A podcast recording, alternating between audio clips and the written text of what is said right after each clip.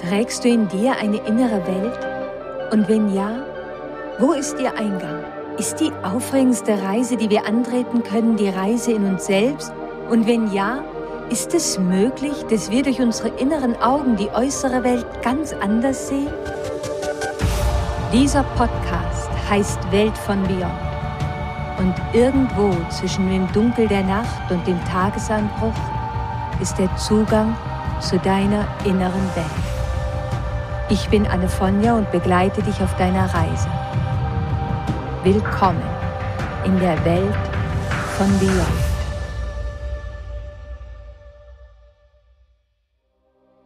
Hallo und herzlich willkommen zu unserer heutigen Reise Beyond. Wenn es einen Sommer gibt, an den ich mich noch ganz genau erinnern kann, dann ist es der Sommer vor zwölf Jahren. Nicht, weil es der schönste Sommer meines Lebens war, sondern weil es der Sommer war, an dem ich erkannte, dass in meiner inneren Welt etwas ganz und gar nicht stimmte. Es begann damit, dass dieser Sommer unendlich heiß war. Die Luft schien in den Gassen und Straßen der uralten Stadt zu stehen. Zum allerersten Mal erlebte ich es, dass es am Abend scheinbar noch heißer wurde, weil die alten Mauern der Häuser die Hitze des Tages abgaben. In meiner kleinen Wohnung hatte ich kaum die Möglichkeit zu lüften. Die Tür zu dem kleinen Balkon war meine Hauptlüftungsquelle. Allerdings lag mein kleiner Balkon an einem in sich geschlossenen, winzigen Innenhof von wenigen Metern. Eines Tages, als ich gerade wieder nach Hause gekommen war, hörte ich ein Brummen von draußen. Ich ging hinaus und sah, dass auf der gegenüberliegenden Seite, genau auf der Höhe meines Balkons, die Nachbarn eine Klimaanlage errichtet hatten. Das bedeutete noch mehr warme Luft für mich und das zwar gleichmäßige, aber dafür beständige, laute Brummen der Klimaanlage aus diesem riesigen Kasten. 24 Stunden am Tag. Ich spürte, wie Wut in mir aufstieg und ich das Gefühl hatte, dass mein Raum, mein Bereich damit grob verletzt worden war. In mir brodelte es. Es dauerte nur wenige Tage und die zweite Katastrophe trat in mein Leben. Als ich am späten Nachmittag draußen auf meinem kleinen Balkon in dem engen Innenhof saß, hörte ich ein Fiepen. Es dauerte einen Moment, bis ich erkennen konnte, woher dieses Fiepen kam. Und dann sah ich es. Aus dem Gitter des Gullis unter meinem kleinen Balkon steckte eine Ratte ihre kleine Nase und versuchte sich durch die Ritzen nach oben durchzudrängen. Ich atmete einmal tief durch. Gut. Eine Ratte, nicht so schlimm. Sie wird sich irgendwie verirrt haben. Ich weiß, der Gedanke ist völlig unlogisch, aber manchmal, manchmal möchte man einfach etwas glauben. Als ich allerdings kurze Zeit später eine sehr ausgewachsene Ratte das Regenwasserrohr hochklettern sah, da habe ich dann auch zugeben müssen, dass es wohl mehr Ratten gab, als ich dachte. Vor allem, weil es helllichter Tag war.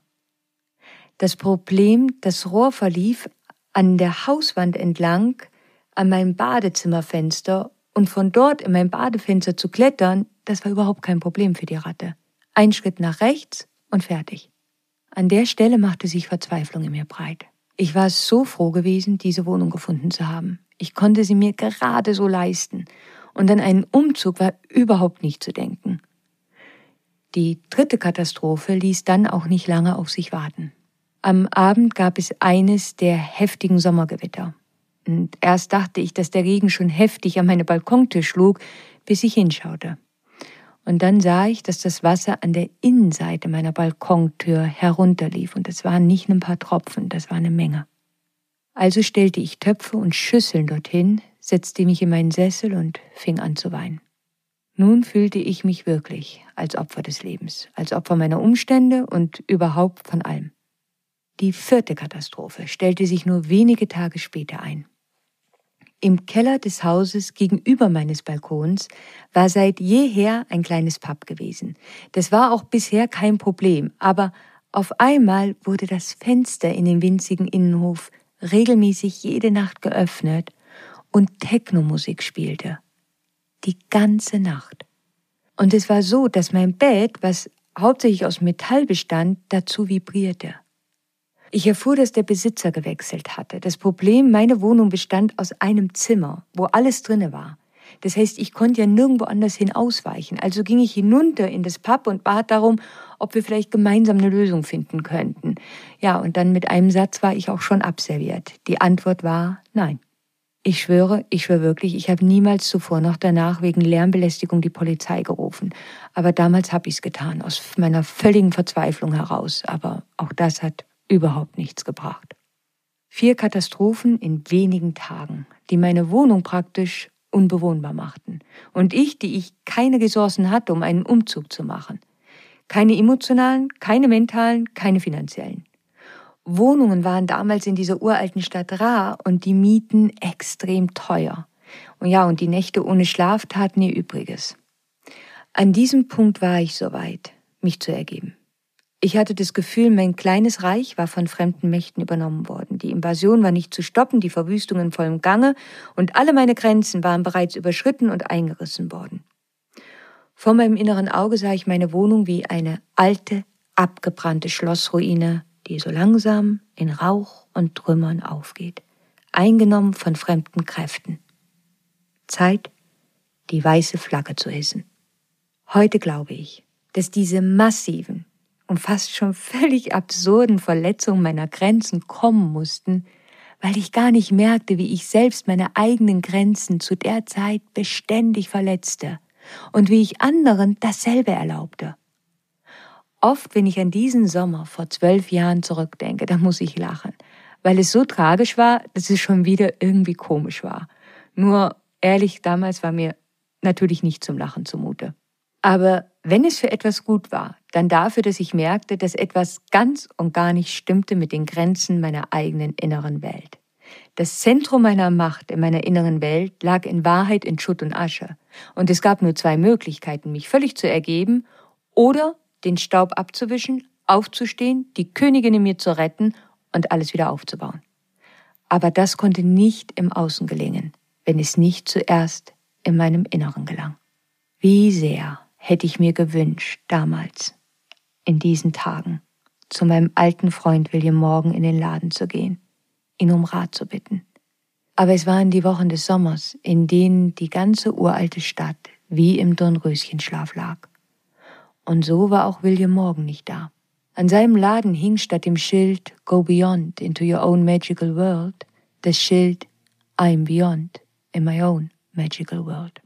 Es geschieht so oft in unserem Leben, dass wir in uns den Schmerz spüren, der davon kommt, dass unsere Grenzen verletzt wurden. Was ist geschehen? Haben wir vielleicht sogar mit dazu beigetragen, dass unsere Grenzen verletzt wurden? Ich glaube, dass einige Verletzungen unserer Grenzen einfach Teil unseres Lebens sind. Sie geschehen nicht, weil in unserer inneren Welt ein Durcheinander herrscht oder weil unsere weisen Gefährten in unserer inneren Welt, die von vielen übrigens auch Archetypen genannt werden, unsere Grenzen nicht schützen.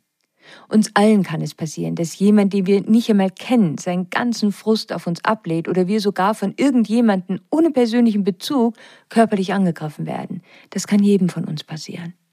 Ja, vielleicht könnten wir auch dort tiefer gehen und nach Gründen in unseren Seelenverträgen suchen, die damit verbunden sind, aber das ist eine andere Geschichte. Für heute reisen wir ja in unsere innere Welt, um zu entdecken, ob es sein kann, dass wir selbst unsere Grenzen verletzen, weil einige unserer Archetypen in uns selbst immer wieder darüber hinweggehen und wir so aus unserem Zentrum kommen. Eines ist sicher, wenn wir eine Grenzverletzung erlebt haben, müssen wir durch eine Phase der Heilung gehen. Es ist eine innere Verletzung, die nicht einfach so von alleine heilt. Und wenn wir uns auf diesen Weg machen, dann kommen wir irgendwann an einen Punkt, an dem wir zu unseren Grenzen reisen müssen, um zu verstehen, was geht hier eigentlich vor sich? Warum geschieht das hier? Besteht die Möglichkeit, dass einige Archetypen hier in meiner inneren Welt mitgemacht haben bei diesen Grenzverletzungen? Wir müssen uns ein Bild vor Ort machen. Sonst werden wir nie wissen können, ob wir vielleicht Mitschöpfer waren und welche Muster, welche weisen Gefährten vielleicht nicht so weise waren und sich beteiligt haben. Welche Archetypen sind dort aktiv in dir, bewusst oder unbewusst, die mit für deine Grenzen und die Art, wie du mit ihnen umgehst, verantwortlich sind? Denn nur wenn wir das herausfinden können, dann können wir weitergehen auf unserem Weg der Heilung und neue Grenzen für uns definieren. Neue Grenzen, das bedeutet neue Regeln, neue Gesetze, neue Strategien und Ordnungen. Und dafür Dafür ist auch unsere innere Königin oder unser innerer König wichtig. Sie stehen für unser inneres Zentrum der Macht, unser Selbstwertgefühl. Ein besseres Gefühl für unsere innere Macht, ein neues Selbstwertgefühl, das brauchen wir unbedingt, wenn wir neue Grenzen definieren wollen. Warum das so ist, das werden wir gleich gemeinsam entdecken. Es gibt so viele weise Gefährten oder anders genannt Archetypen in unserer inneren Welt. Einige davon sind verantwortlich für unser Überleben. Sie managen unsere Sicherheit, unseren Schutz, unseren Selbstwert und natürlich unser Überleben als Kind. Sie sind die Überlebensarchetypen. Stell dir Folgendes vor. Als Kind, als Jugendlicher kommst du in herausfordernde Situationen. Wir haben ja dann nicht die Möglichkeit, uns mit einem Berater hinzusetzen, uns eine Strategie zu überlegen, wie wir damit gesund umgehen können. Etwas geschieht und ein Muster wird in uns aktiviert, was uns helfen soll zu überleben. Das ist das, was geschieht. Nur dass dieses Muster, dieser Archetyp eines Tages nicht mehr nährt. Vielleicht ist es der Archetyp des erwachsenen Kindes, das dich immer wieder dazu bringt, dass du kontrollieren musst, wie andere sich fühlen und ob alles in Ordnung ist bei ihnen.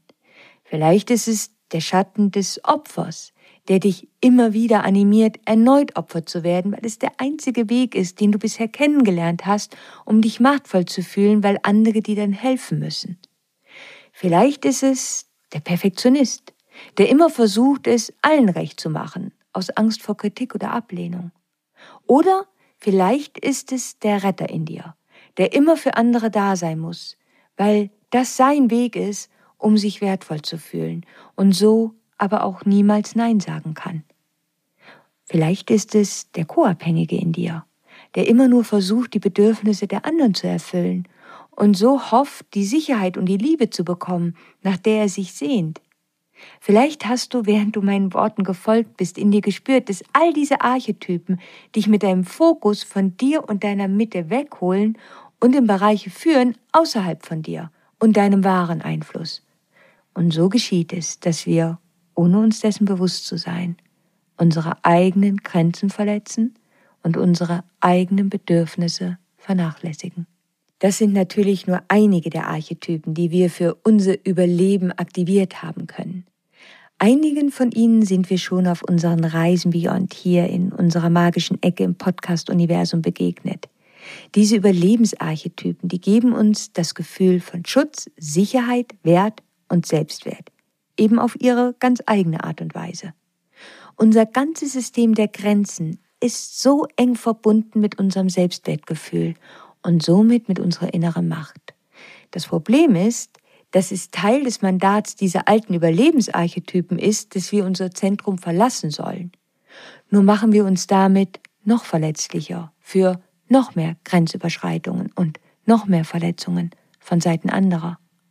Das heißt, diese Archetypen in uns sind die ersten, die unsere Grenzen verletzen, weil sie uns dazu motivieren, den Bereich unserer Macht, unseres Einflusses, unserer Stärke zu verlassen, uns selbst ein Stück zu verlassen.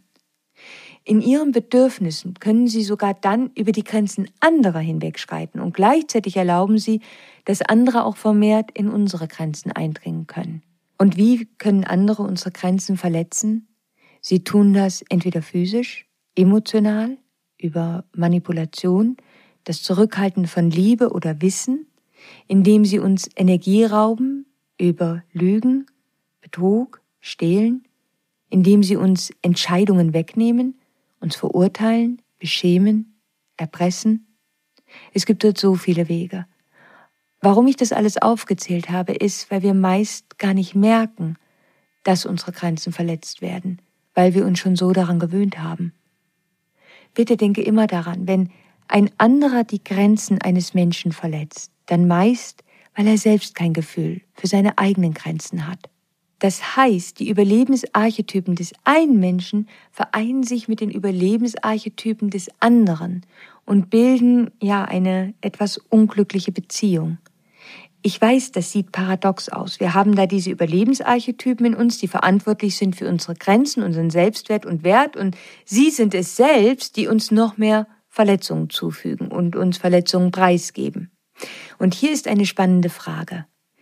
Trägst du in dir einen unbewussten Glaubenssatz, dass du Grenzverletzungen gegenüber offen sein musst, damit du für andere wertvoll bist? Ich glaube, das ist keine Frage, die wir einfach schnell beantworten können. Ich glaube, das ist eine Frage, die wir alle von unserer Reise heute mit in unser Leben nehmen können, für einige Wochen, darüber nachdenken, und selbst beobachten. Hast du einen Glaubenssatz in dir, der sagt, dass wenn du von anderen nicht verlassen werden willst, wenn du von ihnen Wertschätzung und Unterstützung erfahren möchtest, dass du dann keine Grenzen haben darfst? Mach dir keine Sorgen. Die meisten von uns haben diese Glaubenssätze in sich. Es ist ein Stück die Norm unserer Kultur. Wir alle werden so ein Stück gelehrt. Und hier kommt die nächste spannende Frage. Wer hat dich die Werte gelehrt, die du erst und wie man Wert erhält? Wir alle haben das von unserer Familie, der Gesellschaft, der Kultur, in der wir groß wurden, gelehrt bekommen. Und welche Muster gingen damit einher und managen bis heute deine Grenzen? Bitte, es geht nicht darum, jemanden einen Vorwurf zu machen. Es geht nur darum zu erkennen, welche Muster uns und unseren Grenzen nicht mehr dienen, weil sie uns daran hindern, gesunde Grenzen zu setzen. Denk immer daran, deine Grenzen schützen nicht nur dein Überleben, sondern auch deine Kreativität, deine Fähigkeit, dein Leben zu leben, deine Seele wirklich zum Ausdruck zu bringen. Wenn wir über unsere Grenzen sprechen, müssen wir auf jeden Fall über unseren Selbstwert sprechen. Wir brauchen ein Minimum an Selbstwert, sonst werden wir in dieser Welt nicht überleben. Wenn niemand unsere Fähigkeiten wertschätzt, wenn niemand unseren Beitrag und unsere Leistung wertschätzt, was wollen wir dann machen? Es gibt vier Punkte, die wir uns anschauen müssen, wenn wir unsere Grenzen heilen wollen. Wir müssen zuerst einmal die Grenzverletzungen heilen, die uns geschehen sind. Dazu gehört es natürlich auch, uns ganz genau anzusehen, wie im Moment unsere Grenzen aussehen und wo unsere Grenzen zu schwach oder vielleicht sogar gar nicht vorhanden sind. Dann müssen wir uns ansehen, wie es um unsere Überlebensangst und unsere Scham bestellt ist. Welche Rolle spielen diese beiden Kräfte, wenn es darum geht, unsere Grenzen zu definieren, im positiven wie im negativen? Und dann müssen wir uns unseren Selbstwert und unsere Wertvorstellungen ansehen und die Rolle, die sie spielen. Dazu kommen noch unsere Familiendynamiken und Seelenverträge, die die Art, wie wir unsere Grenzen managen, natürlich auch beeinflussen. Denn wir haben uns Lektionen in diesem Leben ausgesucht, die wir gerne lernen wollen. Auch diese können sich in unseren Schwierigkeiten rund um das Thema Grenzen widerspiegeln. Denn unsere Seele kommt auch hierher, um das zu erleben, was sie bisher noch nicht erlebt oder gelernt hat. Und dein Umfeld, deine Familie werden dir deine ganz eigenen Herausforderungen dann im Bereich der Grenzen zeigen. Auch das ist spannend, sich einmal aufzuschreiben in dein kleines Reisetagebuch, während du deine innere Welt erforscht. Am Ende des Weges können wir an einen Punkt kommen, wo wir unsere Grenzen und die damit verbundenen Herausforderungen aus den Augen unserer Seele sehen können. Mit den Augen der Seele zu sehen, ist übrigens nicht dasselbe wie alles in Licht und Liebe zu sehen. Wenn wir durch die Augen unserer Seele sehen, sehen wir auch, wo Dunkelheit ist. Wir sehen die Muster unserer Schatten. Wir sehen alles. Wir können sehen, dass Menschen, die verletzt sind, dazu neigen, andere Menschen wieder zu verletzen.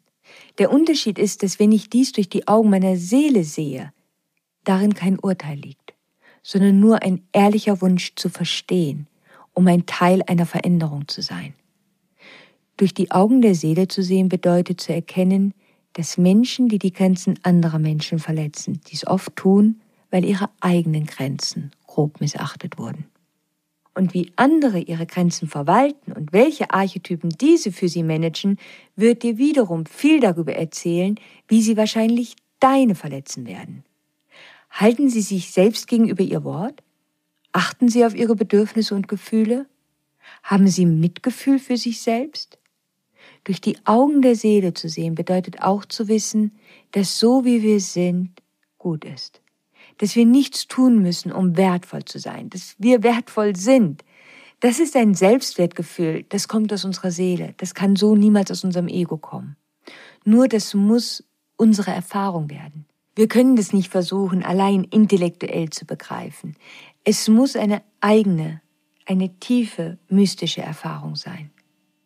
Wir könnten also sagen, dass im Gegenzug die Wurzel allen Leides darin liegt, dass Menschen denken, dass sie nicht gut genug sind. Wie wahr ist das? Ich meine damit nicht, dass das der einzige Faktor in unserem menschlichen Leiden ist, aber ich bin mir sicher, dass es ein ganz wichtiger Faktor ist. Eine wichtige Frage hier wäre, habe ich das Gefühl, dass ich gut so bin, wie ich bin? Und bitte sei ehrlich zu dir. Gib dir nicht die Antwort, die jeder von dir erwarten würde, sondern so, wie du es wirklich fühlst. Was kann dich triggern und dazu führen, dass du dich weniger wertvoll fühlst. Wir alle haben so etwas. Und es ist so spannend, sich das zu überlegen. Weil das ist meist der Moment, wo du dann bereit bist, deine eigenen Grenzen zu verletzen. Das Thema Grenzen, das ist ein ganz eigenartiges Thema. So viele Menschen erleben die damit verbundenen Schwierigkeiten und gleichzeitig scheint es ein Thema zu sein, ja, wo man nicht so furchtbar gerne tiefer hineingeht. Ich glaube, dass es dafür viele Gründe gibt, aber sicherlich ist es gut zu wissen, dass Grenzen Kräfte sind, die unsere Beziehungen maßgeblich bestimmen. Sie bestimmen die Beziehung, die wir mit uns selbst haben, mit unseren Partnerschaften, unseren Beziehungen mit anderen, mit dem Universum oder dem Göttlichen. Wir würden nicht einmal über Grenzen sprechen, wenn es nicht so etwas geben würde wie Beziehungen. Wir sind zwar alle eins, in dem Sinne, dass wir alle miteinander verbunden sind, aber wir sind ja auch Individuen mit dem eigenen Körper. Und so sind wir getrennt und Teil des Ganzen. Wusstest du, dass die Archetypen, die deine Grenzen bestimmen, mit den Archetypen eines anderen Menschen ein Paar bilden? Das heißt, deine Überlebensarchetypen rufen die Überlebensarchetypen eines anderen Menschen zu sich. Stell dir einmal vor, ich habe den Archetypen des Süchtigen ganz dominant in mir. Er bestimmt maßgeblich meine Grenzen. Nun treffe ich dich. Und dein dominanter Archetyp ist der Schattenretter. Das ist ein perfektes Paar, welches die beiden bilden. Was geschehen ist, ist eigentlich Folgendes. Mein Süchtiger hat ein Signal ausgesendet. Er hat gesagt, hallo, Gibt es da draußen einen Co-Abhängigen oder einen Schattenretter? Ich wäre noch frei, ich bin noch zu haben, ich bin wirklich ein ganz chaotischer Süchtiger. Und der Schattenretter in dir, der sagt, oh warte, da ist ein Signal, was ich empfangen habe. Hier ist meine neue Mission, jemanden zu retten. So kannst du es dir bildlich vorstellen. Was wirklich geschieht, ist ein Austausch an Macht und Selbstwertgefühl. Die Energien, die diese beiden Archetypen einander anziehen lässt, ist, dass beide einen Austausch an Macht und Wert suchen. Wir kreieren immer Beziehungen zwischen unseren Archetypen und denen der anderen. Das ist nicht immer negativ und es ist auch völlig normal. Wir fokussieren uns hier auf dieser Reise Beyond nur auf die Schattenseiten, weil es ja die Schattenseiten sind, die uns Schwierigkeiten bereiten. Aber es gibt auch eine Menge wundervoller, nährender Verbindungen für beide Seiten. Das Problem kommt aber, wenn es unsere Überlebensarchetypen sind und ihre Schatten, die wir irgendwann einmal entwickelt haben, um eben überleben zu können. Dann befinden wir uns auf einem ja, sehr schwierigen Gebiet. Wie sieht das aus, wenn vielleicht ein Vampir auf jemanden trifft, der immer bereit ist, Blut zu spenden?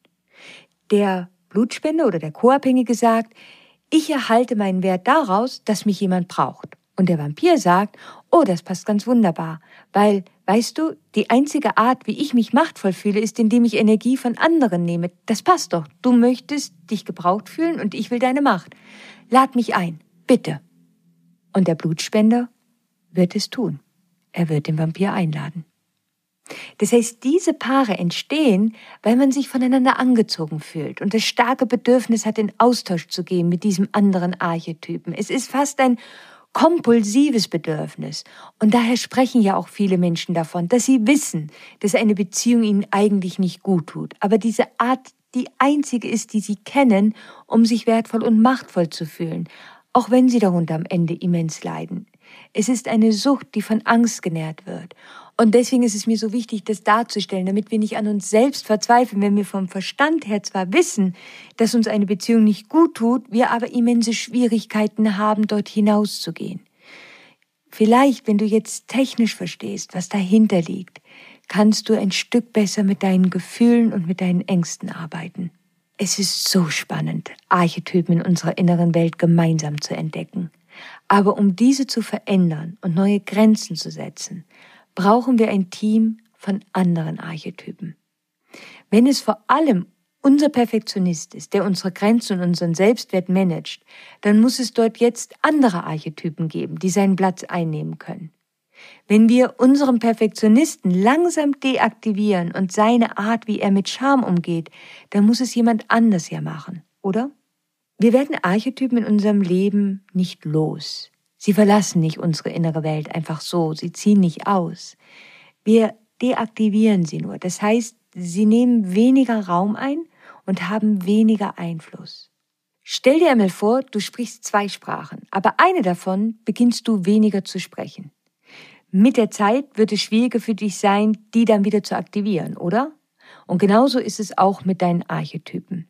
Aber sobald du in dem jeweiligen Land zurück bist und ständig diese Sprache ausgesetzt bist, wirst du sie auch wieder vollständig zurückbekommen. Die Archetypen deines Seelenvertrags und auch die zum Überleben sind Teil deines Lebens. Ob sie wirklich eine dominante Rolle in deiner inneren Welt einnehmen, das ist eine andere Geschichte. Dein System wird aber immer etwas brauchen, was deinen Selbstwert, deine Macht und deinen Schutz managt. Das ist einfach die Art, wie wir als Menschen gemacht sind. Es geht also überhaupt nicht darum, einen Archetypen loszuwerden, sondern ihn Schritt für Schritt durch andere zu ersetzen. Und in dem Moment, wo du einen Archetypen deaktivierst, wirst du auch automatisch mit anderen Menschen und anderen Archetypen in Beziehung gehen. Wie wir dann aus diesen Mustern herauskommen, das entdecken wir gemeinsam in einer neuen Reise, Beyond. Aber eines steht fest.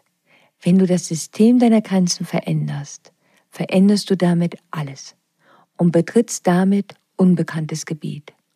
Und so wäre es wichtig, dass du dir auch deinen Umgang mit dem Unbekannten ansiehst. In diesem Sommer, vor zwölf Jahren, begann meine lange Reise mein eigenes inneres Zentrum der Macht wieder aufzubauen und neue Grenzen zu definieren. Da das nicht von heute auf morgen geschehen kann, wäre die ganze Geschichte für heute zu lang. Aber was ich nie vergessen werde, ist mein Wiedersehen nach den Wochen des Sommers mit William Morgan. Als ich in seinen kleinen Laden kam und er mich sah, strahlte er förmlich. Er müsse mir unbedingt etwas zeigen. Er hätte eine wunderschöne alte Landkarte gefunden und während er sie vor mir ausrollte, zeigte er mit seinem Finger auf die Hauptstadt und sagte, siehst du, wie prächtig sie konstruiert ist? Dahinter liegt wirklich das uralte Wissen der heiligen Geometrie. Wenn das Zentrum hält, dann hält die ganze Welt, wie innen, so außen. Ich schaute ihn an und sah in seinen Augen, dass er genau wusste, was mir passiert war. Wenn man einen Freund wie William hat, dann braucht es manchmal keine Worte. Und hiermit sind wir am Ende unseres heutigen Abenteuers angekommen. Auf meiner Instagram-Seite Annefonja findest du auch eine Post zu unserer heutigen Episode und ich würde mich wirklich sehr freuen, wenn du mir dort deine Gedanken schreiben magst. Am kommenden Dienstag um 5 Uhr am Morgen treffen wir uns wieder hier zu einer neuen Reise in die Welt von Beyond. Und bis dahin, stay magic. always.